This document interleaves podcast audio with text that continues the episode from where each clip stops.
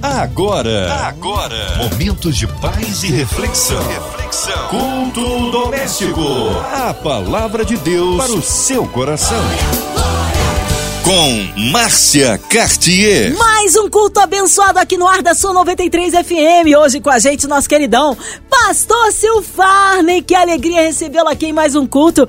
Um abraço a todos da comunidade evangélica de Mesquita. Olá, boa noite, queridos ouvintes da Rádio 93, querida Márcia Cartier. Estamos aqui mais uma vez para um culto doméstico. Amém. Hoje a palavra no Novo Testamento, Pastor Silfarney. Quero pedir a você que já se prepare aí, pegue a sua Bíblia, ligue seu aplicativo na carta de Tiago, capítulo 1, versículos 9 a 18. A palavra de Deus para o seu coração. Diz assim a palavra do Senhor. O irmão de condição humilde glorie-se na sua exaltação, e o rico na sua humilhação, porque ele passará como a flor do campo. Porque o sol se levanta com seu calor ardente, a planta seca, a sua flor cai e a formosura do seu aspecto desaparece. Assim também o rico murchará em seus caminhos. Bem-aventurado é aquele que suporta com perseverança a provação, porque Deus de, porque depois de ter sido aprovado, receberá a coroa da vida, a qual o Senhor prometeu aos que o amam. Ninguém, ao ser tentado, diga: sou tentado por Deus, porque Deus não pode ser tentado pelo mal e Ele mesmo não tenta ninguém. Ao contrário, cada um é tentado pela sua própria cobiça, quando esta o atrai e seduz. Então a cobiça, depois de haver concebido, dá à luz o pecado, e o pecado, uma vez consumado, gera a morte. Não se enganem, meus amados irmãos, toda boa dádiva e todo dom perfeito vem lá do alto descendo do Pai das luzes, em quem não pode existir variação ou sombra de mudança. Pois, segundo o seu querer, ele nos gerou pela palavra da verdade, para que fôssemos como quem, como que primícias das suas criaturas. A carta de Tiago é uma carta bem peculiar, né? Tiago, como a maioria de nós devemos saber, ele é irmão, era irmão de Jesus, né? Filho de Maria irmão de Jesus por parte de mãe. Ele não fazia parte dos doze apóstolos, embora depois que entra na sua posição de liderança, me parece, pela palavra e também pela maioria dos historiadores, que a ressurreição de Jesus causou esse impacto tão grande em seus irmãos que anteriormente duvidavam dele. Lembre que nos evangelhos há um episódio bem interessante, quando Jesus está em Cafarnaum, me parece na casa de Pedro, e Maria e os irmãos de Jesus vão até ali para arrancá-lo à força de onde ele estava, porque os seus irmãos entendiam que ele havia perdido o juízo. E nesse episódio é bem interessante que eles chegam à porta da casa onde Jesus está e mandam avisar, digam a Jesus que Maria, sua mãe e seus irmãos estão aí afora, aí fora o aguardando. E Jesus responde aquele que o interpela dizendo: "Mas quem é minha mãe? Quem são meus irmãos?" E então estende as mãos aos seus apóstolos, aos seus discípulos, aos que estavam ouvindo o seu ensino e diz: Minha mãe, meu irmão, minha família, enfim, são aqueles que fazem a vontade do meu Pai. Então o Tiago certamente fazia parte desses irmãos que inicialmente não criam no chamado de Jesus, é, mas depois me parece que a ressurreição é um impacto tão grande que todos se convertem às boas novas do Messias. E ele então começa a seguir Jesus. E Tiago, então, passa a fazer parte importante dessa liderança, inclusive no concílio entre os apóstolos, onde havia discussão se as pessoas que eram gentílicas e que não eram juda, judias, não eram do judaísmo, deveriam se circuncidar primeiro para depois tornarem-se discípulos de Jesus. Tiago fazia parte desse concílio até o presídio, em certo momento, quando tem sua palavra como uma palavra apaziguadora da, das questões tratadas naquele concílio. Então Tiago passa a ser um líder importante da igreja. Lá à frente, o seu xará de nome, o apóstolo Tiago, aquele que inicialmente foi chamado para fazer parte dos doze, esse Tiago ele é morto, decapitado. Mas lá na frente, na carta de Paulo aos Gálatas, ele fala que quando vai a Jerusalém para receber a bênção dos apóstolos, esse Tiago, agora o Tiago, irmão de Jesus, era uma das colunas da igreja. Então, Tiago é uma pessoa muito importante na história da igreja primitiva. A sua carta é uma carta muito prática. Tiago trata de questões práticas. É na sua carta que há a famosa declaração que a fé sem obras é morta. Tiago chega a dizer que se uma pessoa pobre, faminta, passando frio, vem até a nossa porta e nós apenas oramos por eles, não matamos sua fome, nem aquecemos do frio, ele diz Tiago que não fizemos muita coisa por essa pessoa. É uma carta muito prática, que trata de questões práticas. Eu quero então é, de forma textual, de forma expositiva, pensar os versículos que lemos junto com você. Primeiro, Tiago traz um ensinamento sobre o irmão pobre e o irmão rico. Ele fala que o irmão de condição humilde, a pessoa pobre, deveria gloriar-se na sua exaltação, enquanto o rico na sua humilhação. E ele fala uma coisa importante, né? Ah, que o pobre, aquele que tem condição humilde, não deve, não deve sentir inferior. Gloriar-se em Deus porque crê que Deus exaltará esse irmão, pois a palavra declara, o próprio Tiago diz mais à frente, um dos seus capítulos da sua carta, que Deus resiste aos soberbos, mas dá graça aos humildes, né? E também diz que devemos nos humilhar debaixo da potente mão de Deus, para que a seu tempo ele nos exalte. Tiago cria, portanto, que as pessoas humildes, de condição humilde, as pessoas que servem ao Senhor no meio de, da, da pobreza, no meio da vida mais é, é, é menos, menos, menos abastada, enfrentando dificuldades, são pessoas que serão exaltados pelo Senhor. Por isso nós devemos gloriar de Deus nos exaltar quando estamos em condição humilde. Mas também Tiago olha para aqueles que estão servindo ao Senhor e têm condição financeira abençoada, pessoas que têm uma prosperidade maior financeira, são pessoas ricas. Tiago fala que esses irmãos devem gloriar-se na sua humilhação, ou seja, no fato de saber que, embora tendo muitos bens, se humilham diante da vontade de Deus e essa sua, deveria ser a sua glória. Logo em seguida, Tiago traz uma ilustração linda sobre a flor do campo que perece com o tempo, o sol que aquece, depois na, na, na, no ocaso cede espaço à noite, a flor que cai, a formosura dessa flor que desaparece com o passar do tempo, ele fala assim também é o rico que buscará com, em seus caminhos. Portanto, Tiago não está aqui, evidentemente, amaldiçoando quem tem riqueza, mas lembrando que a riqueza humana, que a riqueza material, ela perece, ela se desgasta, ela murcha com o passar do tempo. Há, portanto, um alerta aqui do apóstolo Tiago dizendo para nós: se eu sou uma pessoa humilde, eu não devo me sentir inferior, mas gloriar-me em saber que Deus me exalta, se eu sou uma pessoa de condição humilde. E se Deus me abençoou com finanças, eu tenho condição financeira boa e posso ter bens materiais e ter mais estrutura financeira, eu não devo me gloriar nisso, mas me gloriar em saber que o Senhor me humilha diante dele, revelando quem eu sou. E devo lembrar também que tudo isso é perecível com o tempo passa e não transformar minhas riquezas em um Deus. Logo depois do versículo 12, Tiago fala da questão da tentação ou da provação. Ele diz: Bem-aventurado é aquele que suporta com perseverança a provação, porque depois de ter sido aprovado receberá a coroa da vida, a qual o Senhor prometeu aos que o amam. Provação. Portanto, a vida muitas vezes nos dá a entender que provações fazem parte dela. Porém, há uma pregação, há um discurso hoje em dia, não somente nos púlpitos, mas também nas, nos eventos de, de autoajuda, que parecem ter a impressão de que sofrimento é algo muito ruim, sofrimento significa morte. Porém, a palavra de Deus várias vezes deixa clara que o sofrimento faz parte do processo da nossa humanidade, da nossa espiritualidade, da nossa essência. Por isso, Tiago diz que, ao sermos provados, né, devemos glorificar a Deus, porque isso é algo bem-aventurado, se suportarmos com perseverança a aprovação, porque depois de termos sido, termos sido aprovados, receberemos a coroa da vida. Eu vejo aqui uma alerta de Tiago para não tratarmos o sofrimento e as lutas e as provações da vida como maldições, mas como oportunidades de sermos aprovados. Talvez enquanto eu trago essa breve reflexão, haja alguém me ouvindo que está passando por um grande período de provação na sua vida, enfrentando dificuldades pesadas, enfrentando dificuldades austeras, sendo provado na sua fé. Meu amado irmão, sinta-se um bem-aventurado, porque o Senhor tem cuidado de você. Uma vez eu ouvi uma pessoa dizer em um livro muito antigo, O Conselheiro Capaz, algo muito interessante. Ele fala que a aprovação é como uma roupa sob medida e o alfaiate é o Senhor. Portanto, creia nisso. Nenhuma aprovação de apóstolo Tiago mais à frente em sua carta vem sobre nós que não seja humana. Aliás, perdão, o apóstolo Paulo, na sua carta aos Coríntios, diz: e junto com a aprovação vem conosco também o escape. Creia nisso. Nenhuma aprovação que venha sobre nós, vinda do Senhor, é maior do que a nossa capacidade de suportá-la. A verdade é que muitas vezes nem nós sabemos o potencial que temos. E as provações revelam para nós mesmos, para o nosso inimigo espiritual também, para Satanás, que na verdade há muito mais potencial em nós do que parece.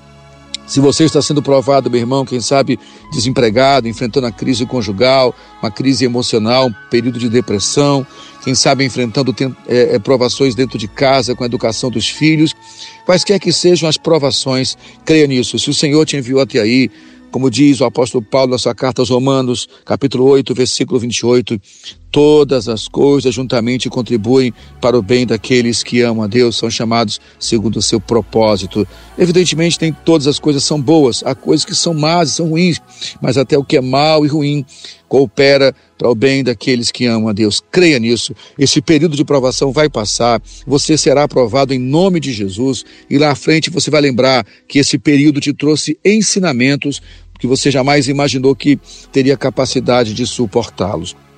Depois Tiago faz uma distinção, uma distinção entre provação e tentação, duas palavras que no original grego são muito próximas. Ele fala no versículo 13: Ninguém ao ser tentado diga, sou tentado por Deus, porque Deus não pode ser tentado pelo mal e ele mesmo não tenta ninguém. Ao contrário, cada um é tentado pela sua própria cobiça, quando esta o atrai e o seduz. Então a cobiça, depois de haver concebido, dá à luz ao pecado, e o pecado, uma vez consumado, gera a morte. Diferente da provação, a tentação que vem de Satanás contra nós, ela não é, não, não confunda, Deus não tenta você. Na verdade, nós somos tentados pelas nossas próprias cobiças ou pelas nossas próprias concupiscências. Então, Satanás conhece nosso histórico, conhece nossas cobiças, nossos desejos lascivos, nossas malignidades. E, aliás, nós temos muita facilidade a apontar a malignidade que há no outro, e esquecemos que nós também somos maus. Somos é, herdeiros do pecado de Adão, a graça nos cobriu, a misericórdia de Deus nos cobriu, mas nossa natureza é pecaminosa. E, portanto, somos tentados nas nossas, nas nossas próprias cobiças, nas nossas próprias concupiscências. Não é Deus que nos levou a ser tentados. Eu preciso entender isso. A tentação não é necessariamente uma queda, mas se essa cobiça ela dá luz ao pecado, o pecado se consuma, isso gera morte. Então, enquanto somos tentados, precisamos lembrar das nossas próprias concupiscências, dos nossos desejos carnais, da nossa vontade de errar, da nossa malignidade, ficarmos alertas para isso, ah, para que possamos cuidar da nossa própria alma. Como no episódio, você lembra de Caim e Abel, lá no livro do Gênesis, quando Abel e Caim entregam ofertas ao Senhor e a oferta de Abel é aceita assim como Abel é aceito e a de Caim é rejeitada assim como Caim é rejeitado e Caim começa a ter o coração fechado e Deus dá um alerta para ele o seu pecado jaz à porta. Então meus irmãos nós temos malignidade em nós, temos que ter consciência disso. É importante demais termos consciência da nossa vulnerabilidade, porque estando assim estaremos alertas e atentos nos guardando para que a cobiça não dê luz ao pecado e o pecado consumado gere a morte em nós. Então somos tentados sim e somos tentados pela nossa própria concupiscência. Somos provados por Deus e somos provados por um Pai que nos ama e sabe até onde podemos ser provados e por isso no seu amor somos aprovados e ao ser aprovados por Ele aprendemos novos níveis de crescimento espiritual e podemos abençoar mais nossos irmãos, nosso próximo. Tentação, porém, é do nosso inimigo, mas Satanás nos tenta através das nossas próprias concupiscências, das nossas próprias cobiças. Portanto, fiquemos alerta, não nos iludamos, somos seres pecadores, regenerados pela graça, mas a natureza pecaminosa, nosso corpo não foi glorificado.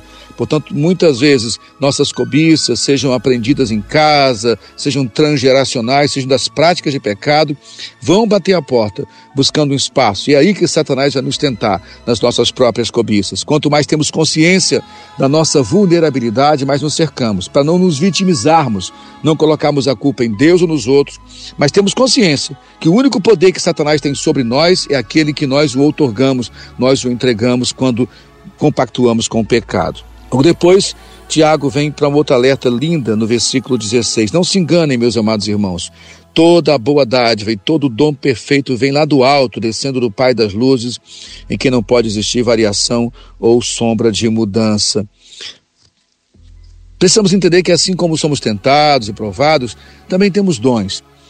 Todos têm dons. E todo dom perfeito vem do Pai das luzes. É, eu preciso entender isso, meu amado irmão, minha amada irmã que me ouve nessa hora no culto doméstico. Talvez você diga, ah, pastor Silfarne, eu, eu não sei pregar muito bem, eu não tenho uma voz boa para cantar, eu nunca fiz missão transcultural, eu nunca orei por ninguém que foi curado de uma enfermidade muito grave. Mas entenda uma coisa, esses não, esses não são os únicos dons que existem. Nosso Pai se espalhou na humanidade, repartindo seus dons entre os homens. Todo dom perfeito vem do Pai das luzes. Creia nisso. Então procure descobrir através da relação com seu Pai Celestial qual o dom que Ele manifestou em você. E permita que esse dom exale, venha para fora, possa abençoar pessoas. Todo dom estabelecido por Deus é para abençoar nossos irmãos. Por isso, o versículo 18, o versículo final da reflexão de hoje diz: Pois segundo o seu querer, Ele nos gerou pela palavra da verdade, para que fôssemos como que primícias das suas criaturas. Todo dom que Deus deu a nós não é para nos jactanciarmos, para ficarmos orgulhosos, arrogantes ou ganharmos alguma recompensa com isso. Todo dom que o Senhor deu, distribuiu na humanidade, nos alcançou também como é, é, reservatório, digamos, desses dons, aqueles que carregam os dons, os vasos, né, que trazem vasos de barro, que trazem um dom de ouro dentro de si, vieram do Pai Celestial. Mas os dons não vieram para que nós nos orgulhássemos, ficássemos arrogantes. Os dons vieram para que servíssemos ao próximo. Toda a unção que temos hoje está sob a unção do Cristo. E lá em Lucas 4, 18, quando ele se revela como Messias em Nazaré, ele diz, citando o profeta Isaías: O Espírito do Senhor está sobre mim, pois que me ungiu para levar boas novas aos pobres, dar vista aos cegos, dar libertação aos oprimidos. Enfim, todo dom dado pelo Espírito Santo é para servir, meu irmão. Então, os dons que você tem, não os guarde dentro de você, sirva. Como eu falei, talvez você não seja um pastor, talvez não opere milagres, mas há outros dons que manifestam quem o Senhor é, quem é a personalidade dele. Então, no teu trabalho, faça isso. Durante muito tempo, sabe, irmãos, houve um equívoco plantado pela ideologia greco-romana de que há certas ofícios que são sagrados e são, é, merecem honra e outros que são pueris e carnais. Mas eu tenho entendido que todo trabalho pode revelar nosso Pai Celestial. Todo trabalho é sagrado. E é no teu trabalho, seja como pastor de uma igreja, um ministro de louvor, um missionário, ou como advogado, um médico, um psicólogo, um pedreiro, um motorista de ônibus, uma diarista, um, qualquer que seja o teu trabalho, esse trabalho vai revelar os teus dons. E os dons que há em você foram dados pelo Pai. Então, use todo o teu trabalho, toda a tua capacitação dada pelo Pai para abençoar o teu próximo. Meus irmãos, esse, esse é o texto breve que queremos pensar nessa noite. Recapitulando mais uma vez, Guarde em seu coração a convicção de que o Senhor ama você, mesmo quando você é provado. Que as provações de Deus não são para te destruir, as provações de Deus são para te aprovar, para que você conheça o potencial, o valor que há em você. Eu repito mais uma vez: você que está passando um tempo de provação, meu irmão, não desista da caminhada, ele vai te, te dar força para superar. Repito, como disse o apóstolo Paulo, Toda aprovação que vem sobre nós é humana e nós podemos suportar, e junto com a aprovação vem o escape. Creia nisso, há um escape de Deus para você. Se você está sendo tentado, em contrapartida, por Satanás, não fique se vitimizando, não acuse Deus, mas tenha consciência que somos tentados pelas nossas próprias cobiças. Portanto, revele o teu coração ao Pai. Eu quero te dar uma orientação de acordo com o que o apóstolo João dá na sua carta, quando diz: se andarmos na luz, como ele na luz está, temos comunhão uns com os outros, e o sangue de Jesus Cristo, seu Filho, nos purifica de todo pecado. Uma boa forma de vencer as tentações que vêm sobre você, meu irmão, é você não esconder esse pecado, mas reconhecendo tua vulnerabilidade, ter amigos espirituais de confiança para quem você possa trazer à luz os seus pecados, suas cobiças, seus desejos, em comunhão, para que o sangue de Jesus te purifique. E finalmente, eu quero reforçar que você tem dom de Deus, tem dons de Deus. Ninguém nasceu nessa terra sem dons.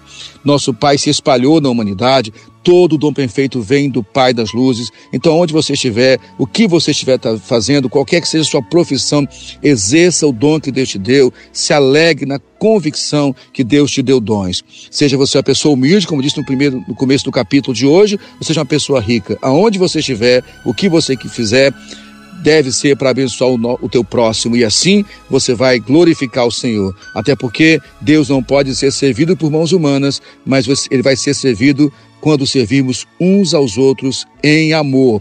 Que o Espírito Santo de Deus reforce, consolide essa palavra em nossos corações e que estejamos prontos para sermos instrumentos de Deus para abençoar e para trazer a graça de Deus e a glória de Deus ser manifestada a essa geração tão sofrida desse tempo do fim. Deus abençoe a todos. Palavra do Senhor, graça e paz. Amém. Glórias a Deus. Que palavra de poder. Nesta hora queremos unir a nossa fé à sua, incluindo você e toda a sua família em oração. Também colocando o grande evento do dia 2 de julho ali na Praça da Apoteose, o Louvorzão 93 e todos os envolvidos nesta grande festa, todos que ali estarão, que seja a bênção para todos que estarão ali presentes neste grande evento. Também incluindo a equipe da 93 FM, nossa irmã Infeliz de Oliveira, Marina de Oliveira, André Mari Família, Cristina X Família, nossa irmã sonoplasta Fabiano e toda a sua família, nossos pastores, missionários em campo, nosso querido pastor Silfarne, sua vida, família e ministério, a cidade do Rio de Janeiro, autoridades governamentais, senhor Sária, nossa nação, também que haja paz entre as nações, você encarcerado no hospital, numa clínica com coração enlutado. Pastor Silfarnen, oremos. Pai Celestial, te louvamos por esta noite de culto doméstico. Mais uma vez te agradecemos pela Rádio 93, pela MK Publicitar, pela sua diretoria, que abre espaço para que a palavra de Deus seja pregada através das ondas do rádio e da internet. Ó Pai, abençoa nossas vidas, nossas famílias.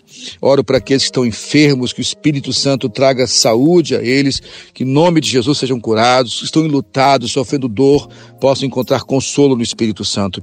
E também oro para que essa palavra de hoje seja consolidada sendo aplicada em nossos corações, que saibamos muito bem que a nossa pobreza ou riqueza ambas devem servir para glorificar o teu nome. E tenhamos convicção que toda aprovação que vem sobre nós, o Senhor nos guarda e seremos aprovados pelo Senhor que ao sermos tentados, temos convicção da nossa vulnerabilidade, mas possamos buscar no Senhor e na comunhão dos irmãos fortaleza para vencer nossas cobiças. E Pai, eu oro para que todo o dom que o Senhor manifestou na humanidade seja revelado pelos teus filhos, como diz o apóstolo Paulo, a criação aguarda com expectativa a revelação dos filhos de Deus, que todo o dom perfeito que vem do, do Pai das luzes se manifeste através da igreja, que haja amor fluindo e assim essa nação possa ser alcançada pela tua bênção. Abençoa o estado do Rio de Janeiro, abençoa o Brasil, Deus, que essa nação encontre uma igreja madura, bem resolvida, que enfrenta suas lutas, mas que revela ao mundo o amor do Pai, para que através do amor da igreja, através dos dons do Espírito Santo manifestados na igreja, o mundo conheça o Senhor, o mundo sabe saiba quem é o nosso Pai Celestial, que esse Espírito Santo visite pessoas em casa agora, ou em hospitais, ou encarcerados, aonde tiver alguém ouvindo essa palavra, dentro de um carro, de uma condução, de um transporte público, que o Espírito Santo traga paz, a paz que excede a todo entendimento humano. Oramos assim, Pai querido, em nome de Jesus. Amém! Aleluia! Deus é tremendo! Vai dando glória, meu irmão, recebe sua vitória. Pastor Silfarne, é sempre uma alegria recebê-lo aqui no culto. O povo quer saber horários de culto, contatos, mídias sociais sociais, suas considerações finais. Mais uma vez, muito obrigado, Márcia Cartier, pelo convite. Obrigado também a Cris. Deus abençoe vocês, abençoe a Rádio 93. Deus abençoe os ouvintes dessa querida rádio. Deixa um convite, se quiser nos conhecer melhor, nós servimos pastoreando a comunidade evangélica de Mesquita que fica aqui na Avenida Coelho da Rocha, 2146, no bairro de Rocha Sobrinho, na cidade de Mesquita. Nossos cultos às quintas-feiras, sete e meia da noite, culto de cura e libertação. Aos domingos, nove da manhã, as classes de ensino e às dez da manhã, o culto de celebração. Não temos culto à noite, aos domingos, apenas pela manhã. Temos vários pequenos grupos espalhados em nossa região. Se quiser assistir nossos cultos online pelo YouTube, sem na rede, você consegue CEM N-A-R-E-D-E, sem na rede No YouTube você pode assistir os nossos cultos. Deus abençoe a todos, graça e paz. Amém. Obrigado, carinho, a palavra e a presença, pastor Silfarne. Seja breve seu retorno aqui no culto doméstico. Um abraço a todos da comunidade evangélica de Mesquita. E você, ouvinte amado, tá por aqui? Continua, porque tem bênção para sua vida. Tem mais palavra de vida para o seu coração. De segunda a sexta, aqui na sua 93, você ouve o culto doméstico e também podcast nas plataformas digitais. Ouça e compartilhe. Você ouviu? Você ouviu? Momentos de paz e reflexão. reflexão. Culto doméstico. A palavra de Deus para o seu coração.